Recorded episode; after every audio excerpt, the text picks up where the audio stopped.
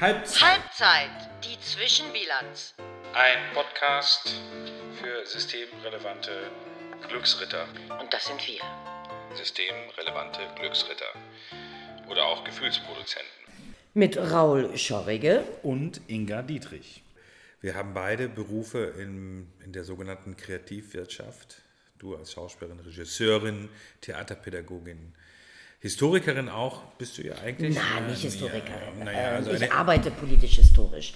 Aber genau, das, äh, ähm, das ist, und genau, und neben mir sitzt, das kann ich ja dann jetzt auch sagen, ein, ein wunderbarer Clown, ein Regisseur, ein Produzent, ein Manager. Ähm, ja, wir decken eigentlich ganz schön viel ab. Ne? Jetzt ja, wir gucken, sind eigentlich ein ganz flexibel. guter Querschnitt. Denn am Ende des Tages ist doch das, was uns beide sehr berührt, die Resonanz eines Publikums, äh, die Nähe zu einem Publikum.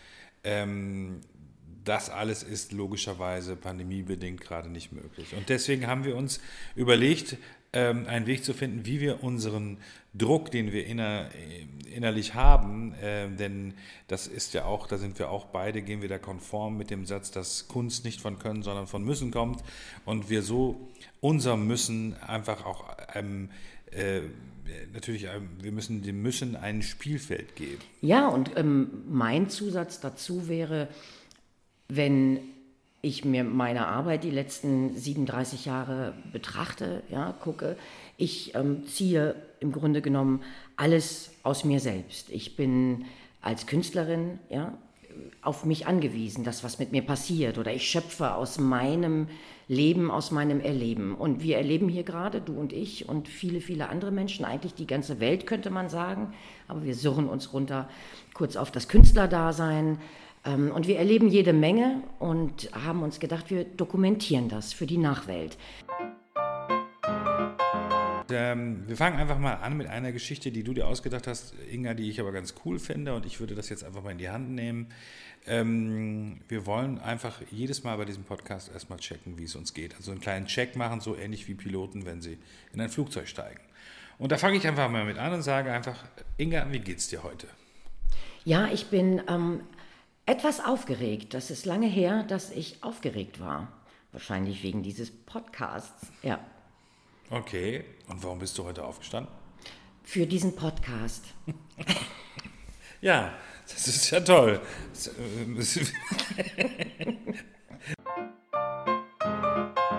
ich bin die Königin der Halbsätze, das sagte mein Freund Alexander Manasse auch schon. Sekunde, Ziele und Wünsche für die kommende Woche. Ach, gut durchkommen und ähm, nicht zu verzweifeln. Das ähm, selbe gilt für dich, ähm, Raul. Wie geht es dir heute? Also mir geht es heute ehrlich gesagt ein bisschen mittelmäßig. Ich habe ähm, doch ein bisschen Magen-Darm oder, oder vielleicht auch mehr so eine Gastritis, so eine, so eine geschickte Magenschleimhautentzündung, ich weiß es nicht. Ähm, ich bin ja früher auch schon maloxansüchtig gewesen. Ja, das war immer schon lustig, wenn ich in die Apotheke kam und wir gefragt, was wollen Sie, wie viel Maloxan brauchen Sie? Habe ich gesagt, einmal die Familienpackung. So. Aber äh, nee, ich glaube, äh, ein sehr kluger Arzt hat mir mal gesagt, wenn ich solche Beschwerden habe, dann habe ich etwas nicht verdaut und das würde sehr wahrscheinlich auf die gesamte Situation gerade zutreffen. Ja, und wir werden das ja in den nächsten Wochen und Monaten rausfinden, ob das tatsächlich ähm, situationsbedingt ist, ja, oder nicht. Naja, also ich würde mir wünschen, dass wir so langsam mal äh, äh, durchatmen können, was äh, die Horrornachrichten betrifft um Corona und Konsorten. Und ich würde mir wünschen, dass, dass man, naja, dass ich vielleicht doch ein bisschen äh, wieder ähm, mehr Wasser unterm Kiel habe, um mit dem Schiff äh, Kunst, Kultur, Clownerie und Zirkus Fahrt aufzunehmen. Ja. ja. Okay, ja, so sieht es jetzt aus. Wie fangen wir an? Also ich würde denken, weil du hast ja schon ähm, dein Buch, ja, Die Leiter am Fuße des Lächelns heißt es, ähm, der biografische Ratgeber eines clownesken Managers. Darin hast du ja auch in Tagebuchform deine künstlerischen Prozesse und Zustände beschrieben.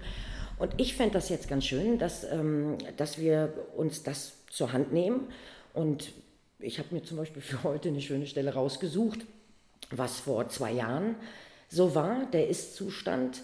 Und, ähm, und davon können wir doch mal ausgehen und gucken, ähm, wie war das eigentlich vor zwei Jahren? Was für Luxusprobleme oder überhaupt Probleme mhm. oder wo, wo waren Aber wir glaube, da? Es war, es war also vor vier Jahren. Mal von hier aus ist dieser erste Titel. Das Leben schwingt so vor sich hin. Alles wirkt irgendwie gesettelt und einer übergeordneten Struktur unterworfen.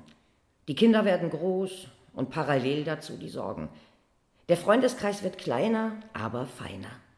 Die Sonne geht im Osten auf, die Arbeit macht mal Spaß und mal Kummer, die Liebe ist wie das Wetter und das Konto ebenfalls mal mehr oder weniger gefüllt.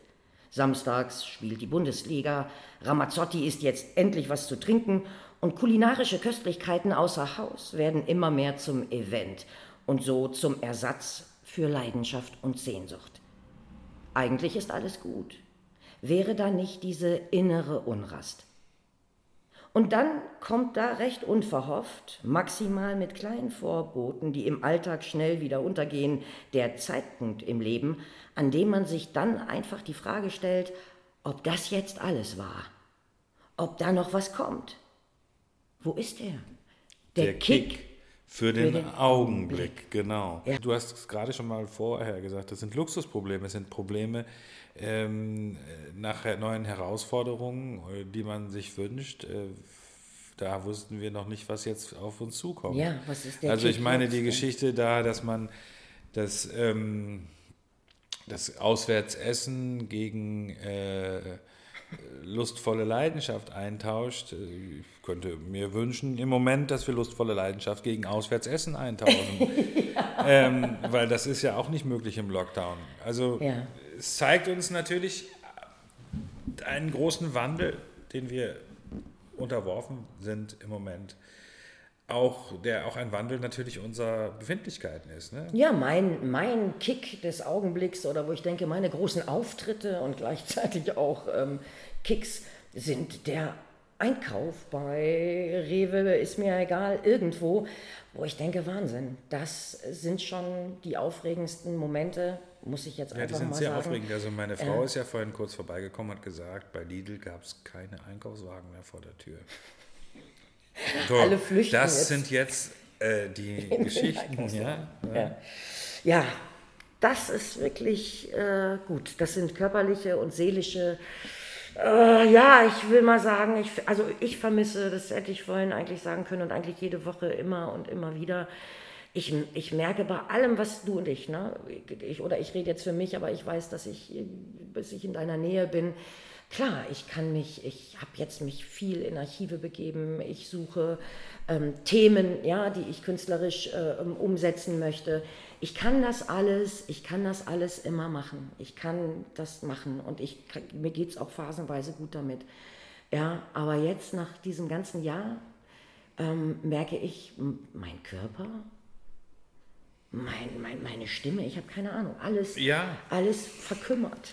Ja, aber ich will das gar nicht, ich sage das gar nicht, das hört sich so ein bisschen, ja. Ah, du machst dich da jetzt ein bisschen klein fast, ähm, Inga, das ist so, aber das ist das, wie es ja vielen geht, alle machen sich klein, alle rollen sich gerade klein, vielleicht sind meine Magen-Bauch-Beschwerden gerade auch so die, dass ich so eine Krümmung habe, um auch klein zu werden, vielleicht ist es das, was es mit uns macht im Moment. Aber es ist eigentlich auch nicht richtig, weil äh, wir haben uns nicht klein zu machen. Das sage ich einfach mal so. Ich, ich kann alles nachvollziehen. Ich kenne die Situation. Ich bin eigentlich aufgestanden als ähm, Clown und Regisseur und Produzent in meinem Beruf, dadurch, dass ich möchte Menschen berühren. Das ist etwas. Menschen, ich möchte Menschen berühren. Ja. Das ist schon mal ganz schlecht im Moment. Menschen berühren geht ja, gar Menschen nicht. Berühren ich möchte, ja, ja, und ich möchte Menschen zum Lachen bringen. Lachen ist aber auch ganz schlecht wegen Aerosolen. Ja? Also das geht auch nicht mehr. So, dann möchte ich Gre Grenzen überwinden, Brücken bauen, ganz schlecht im Moment, wo man doch gerade überlegt, dass Grenzen wieder hochgezogen werden. Ja. So, also diese, diese Pandemie und die, die damit verbundenen ähm, Probleme haben uns so dermaßen alle, also das, ich denke, das geht für die gesamte Gesellschaft, komplett auf den falschen Fuß erwischt und haben uns wirklich jetzt gerade in eine Starre versetzt. Das muss man einfach mal so sehen. Also in eine intellektuelle Starre, in eine teilweise physische Starre. Und ähm, aber, und jetzt das komme ich zurück zum Anfang des Gedankens, als ich sagte, mach dich nicht so klein. Und da spreche ich für uns alle in der Kunst, Kulturszene, im Entertainment, von Zirkus bis Oper, von Theater bis ähm, Straßenmusik, ja. Ja, egal, alles. Ähm, wir haben durch den Verzicht auf unser Grundrecht, auf freie Berufswahl, auf freie Berufsausübung, unseren Beitrag geleistet für die Gesellschaft zur Pandemiebekämpfung, zur Bekämpfung des Coronavirus. Und das ist kompensationswürdig, ja. monetär und moralisch. Das ist erstmal ein Punkt. Im Taoismus gibt es ja einen Ausspruch, der sagt, äh, das Große verstehst du, wenn du das Kleine siehst, und das Kleine verstehst du, wenn du das Große siehst. Und das, alles Gute hat was Böses und alles Böse hat was Gutes. Und vielleicht muss man jetzt einfach mal sagen, ich will nichts schönreden, aber vielleicht ist das die Chance, die wir aus dieser katastrophalen Situation der letzten zwölf Monate wirklich haben, ist, dass wir sehen, was nicht funktioniert. Weißt du noch, früher gab es so eine, mhm. so, eine, so eine Werbung für Zahnpasta, die wo sie immer jemandem so Bonbons gegeben haben und dann hatte der immer so alles rot. Ja, so, genau. Und dann siehst du, da hast du nicht richtig geputzt. So, und das ist irgendwie Corona gerade. Ne? Das, das wäre toll. So, ja. Wir sehen so, was alles nicht richtig geputzt ist mhm. und das müsste weg.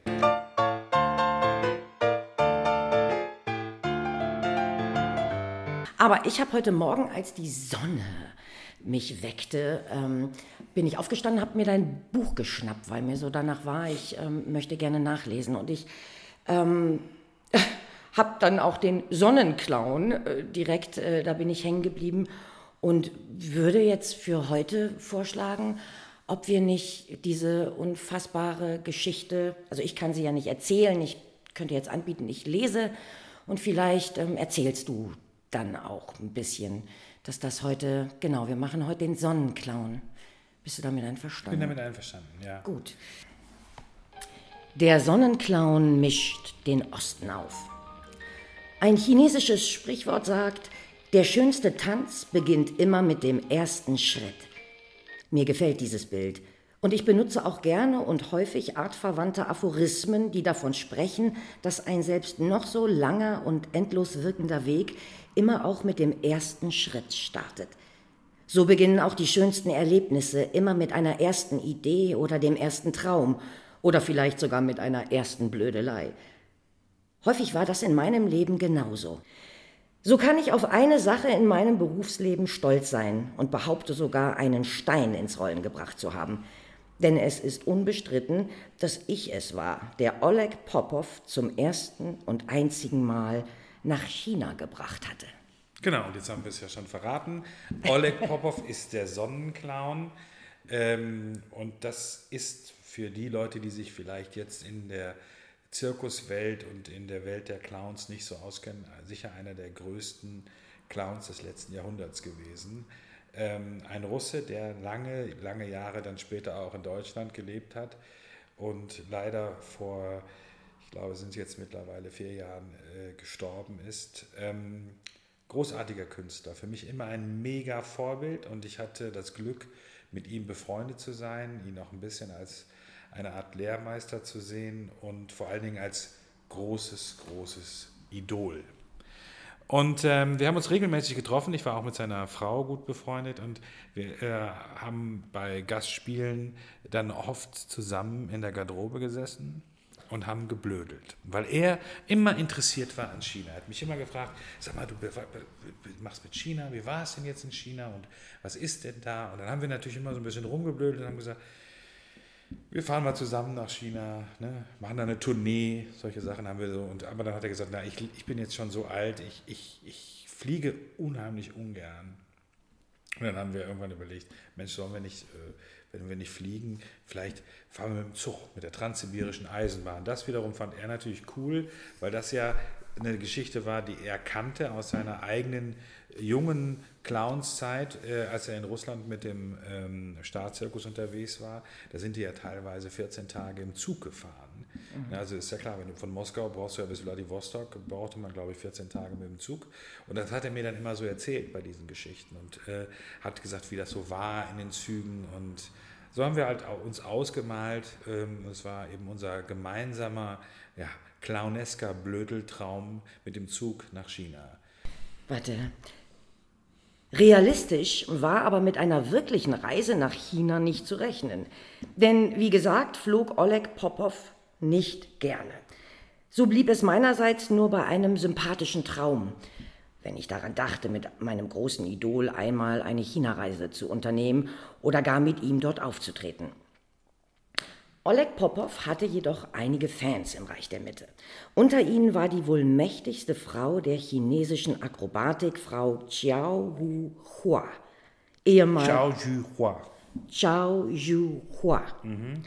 Ehemals ein Kontorsionsmädchen, wurde sie schon in den späten 50er Jahren sehr schnell zur Leitfigur der chinesischen Akrobatik. Sie gewann für das junge, aufstrebende China die ersten wichtigen internationalen Wettbewerbe. In den Zeiten der Kulturrevolution passierten ihr allerdings einige nicht so schöne Dinge, über deren wirkliche Schwere und Tragweite sich ein Mäntelchen des Schweigens hüllt. Das recht schadlose und ungebrochene Überstehen dieser Repressalien haben sie im Nachhinein zu einer Heldin werden lassen. Frau Chiao Xu Hua war über viele Jahre definitiv eine Instanz im Bereich der chinesischen Akrobatik. 2011 war Chiao Hua wieder einmal mit einer Delegation in Europa unterwegs, um außergewöhnliche Acts für das Wuhan Festival 2012 zu engagieren und wieder einmal, um Oleg Popov für dieses Festival einzuladen. Zu diesem Zeitpunkt hielt ich mich in China auf und war dort beim Wukiao Festival zu Gast. Der Fakt als solches tut nichts zur Sache. Ich erzähle dies nur, um deutlich zu machen, dass ich nicht in geografischer Nähe des Geschehens war, dessen Mittelpunkt ich dann doch werden sollte. Die große Dame der chinesischen Akrobatik war bei Herrn Popov zu Hause und fragte wieder einmal, ob er vielleicht doch zu ihrem Festival nach China kommen könne, denn es sei dieses Mal auch das letzte, welches unter ihrer Obhut stattfinden werde. Der große Clown, der auch ein großer Charmeur und Diplomat war, wollte nicht einfach Nein sagen. Deswegen versuchte er, sich mit einer kleinen Ausrede aus der Affäre zu ziehen. Er antwortete, dass er sehr gerne nach China kommen würde, aber leider im Moment nicht selbst über seine Zeit bestimmen könne. Sein Chef oder Manager müsse gefragt werden, denn dieser verfüge ganz alleine über seine Zeit. Das werde sie doch wohl verstehen, dass ein so großer und beschäftigter Artist wie er nicht seine Zeitplanung selbst mache. Sie nickte verständnisvoll und fragte, wer denn sein Chef sei und wie man diesen erreichen könne. Oleg Popov, etwas überrascht über das hartnäckige Nachhaken der chinesischen Lady, antwortete, dass sein Chef Raul Schorrige sei. Ein anderer Name fiel ihm wohl so auf die Schnelle nicht ein. Wenn er wirklich aus der Nummer hätte rauskommen wollen, hätte er besser jeden anderen Namen gesagt, nur nicht mein. Denn dass dieser bei gewissen Leuten im Kunst-, Kultur- und Akrobatikbereich Chinas bekannt war, hätte er sich denken können. Genau, und so war es auch. Und keine 24 Stunden später, nach diesem Gespräch, ist Frau Zhao Juhua nach Berlin gereist und hat sich dort mit dem Botschafter getroffen. Und ähm, dann gab es wohl ein großes Essen und da war auch der Kulturattaché dabei, äh, der chinesischen Botschaft in Berlin. Und äh, dann hat sie gesagt, dass sie ähm, äh, bei Popov war und das aber Popov nicht zusagen konnte, sondern dass man den Chef von Popov fragen müsste oder den Manager. Mhm. Ich werde es nie vergessen, dass ich die Treppe im Foyer des Hotels in Wuzhou ähm, beim Wuzhou Festival runterging äh, in einer Stadt, die heißt Shichachuang, die ist übrigens im Moment auch unter Quarantäne gestellt durch, äh, wegen Corona. Mhm. Ähm, und da auf der Treppe klingelt mein Handy und ich gehe ran und dann, hallo, guten Tag, hier ist Herr Li von der chinesischen Botschaft. Und dann hat er sofort mich auf das Thema angesprochen. Sie sind der Chef von Herrn Popov. Und ich so, äh, naja, also weiß ich jetzt nicht so direkt, ob ich der. So, worum geht's denn? Äh, ja, also ist folgendes: Herr Popov ist eingeladen nach Wuhan. Und äh, dann wurde nicht gesagt, Sie, könnten Sie vielleicht versuchen, mit Herrn Popov darüber zu sprechen, dass er vielleicht kommt. Nein, da wurde gesagt, Herr Schorrige, wir gehen davon aus, dass Sie mit Herrn Popov nach Wuhan kommen. Okay, dann lese ich mal weiter. Eine große Reise mit einem großen Clown. Ende Oktober 2012 war es dann endlich soweit. Oleg Popov, seine Frau Gabi, unsere Choreografin und hier nun auch Dolmetscherin Sun Chin-Chin sowie ich selbst flogen von München über Peking nach Wuhan. Dort erwartete uns mit allen Ehren ein großer Bahnhof direkt am Flughafen. Es war mir eine große Freude zu sehen, wie Oleg Popov hier empfangen wurde. Einen solchen Empfang kennt man nur von Politikern. Ich zumindest hatte es zuvor noch nie erfahren, dass ein Clown so empfangen wurde. Dass Clowns die besseren Diplomaten sind, darüber sind wir uns doch wohl einig. Viel zu selten kommt dieser Berufsstand jedoch zu einer solchen Ehre. Direkt nach der Ankunft im Hotel machten wir das, was Chinesen immer gerne machen. Wir gingen essen. Das macht man natürlich mit möglichst großer Delegation, um auch hier wieder seine Vernetzung und seinen Wohlstand zu demonstrieren. Schade aber, dass Oleg immer gerne sofort proben wollte. Er konnte nicht ruhig sitzen, solange seine Arbeit noch nicht hundertprozentig saß. Trotz seiner jahrzehntelangen Erfahrung oder vielleicht auch genau deswegen bestand Oleg Popov immer darauf, sofort Theater oder Zirkus, die Bühne oder Manege zu inspizieren. Nichts wollte er dem Zufall überlassen. Er war in solchen Sachen ein totaler Perfektionist. Chapeau. Und wieder sei gesagt, wer China kennt, der wird nun schon wissen, dass nichts so ablief, wie es denn ursprünglich besprochen worden war. Oft fragte ich mich auch in diesen Situationen, warum immer diese Diskrepanzen zwischen dem geplanten und dem dann vorgefundenen entstehen mussten. Und wie schon angedeutet, wird bei solch großen Veranstaltungen sehr schnell deutlich, wie die maoistisch und konfuzianisch geprägten Organisationsstrukturen funktionieren. Keiner der Beteiligten hat wirklich eine, einen vollständigen Überblick. Niemand ist somit daran interessiert, dass Dinge außerhalb seines eigenen Bereichs funktionieren und dadurch wird, unbeabsichtigt, immer wieder das gesamte Projekt gefährdet. Dann das vor dem Hintergrund, dass da eben, wie gerade beschrieben, niemand Bescheid wusste und sich auch niemand für das, was sozusagen außerhalb seines eigenen Bereichs war, interessierte.